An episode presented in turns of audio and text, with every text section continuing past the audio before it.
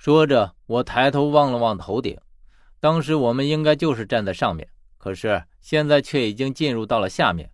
到底在这期间发生了什么事儿？然后我的眼睛看向了带血的匕首。十三说：“小峰没有死，你也没有杀了他。”我转头看向十三。那么当时大小峰引诱我杀了小峰，又是怎么回事？何远，有一点儿我希望你能永远记住：上三殿的三殿阎罗永远都是站在你这边的。正因为这样。那些人才对你诸多忌惮，而也正是因为这样，我才希望你永远不要怀疑我们上三殿的三个人。即便我和双历来不和，但是在大是大非面前，能够将个人恩怨放在一边。大小峰让你这样做，自然是有他的目的的。当时你的匕首的确刺进了小峰的肌肤，但是这只是为了利用他的血启动上面的机关而已。我冷静地听十三说着，不知道为什么，自从我醒来之后。我觉得自己似乎已经变了一个人，不管听到什么事儿都格外的冷静，再没有了之前的那种急躁。就算现在听到十三和我说这些，我却依然能够冷静的思考这后面的究竟。我沉思着说：“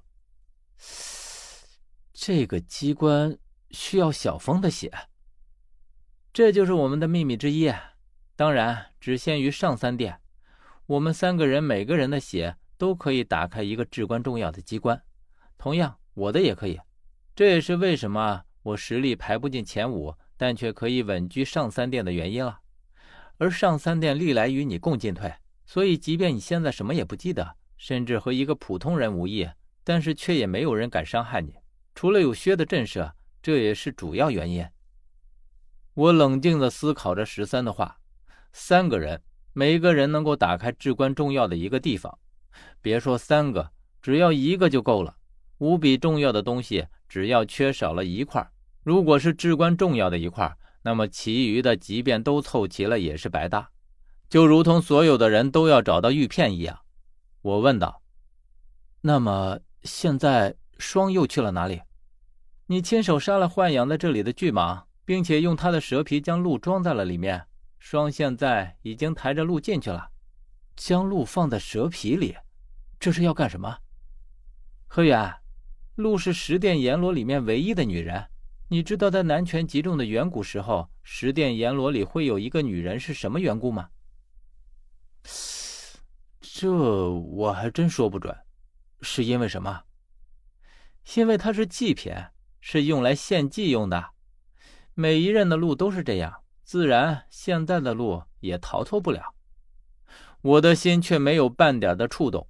只是情不自禁的感叹道：“唉，看来这下面才是真正的魏大良城。我们现在看到的，都只不过是皮毛罢了。你可是想起来了什么？嗯，我似乎看见了一个大致的轮廓。既然霜已经进去了，我们也就不耽搁了。双走的不是这条路，他们走的是专门献祭的路线，与我们的不同。我们走的才是最危险的。”不管是什么危险，总是要去的。据你所知，那个人来到这里没有？现在只有宋现身了，他还没有出现。但是既然宋在这里，估计他也已经不远了。那我们就得先他一步，最好在他到来之前杀了宋。唉，宋只是一个傀儡，杀或不杀都无所谓。而且我们也杀不死，除非……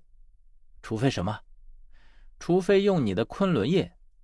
听到“昆仑印”这三个字的时候，我想到的是崔在洛阳与我说起的那番话。我的昆仑印与昆仑奴都暂时由他保管。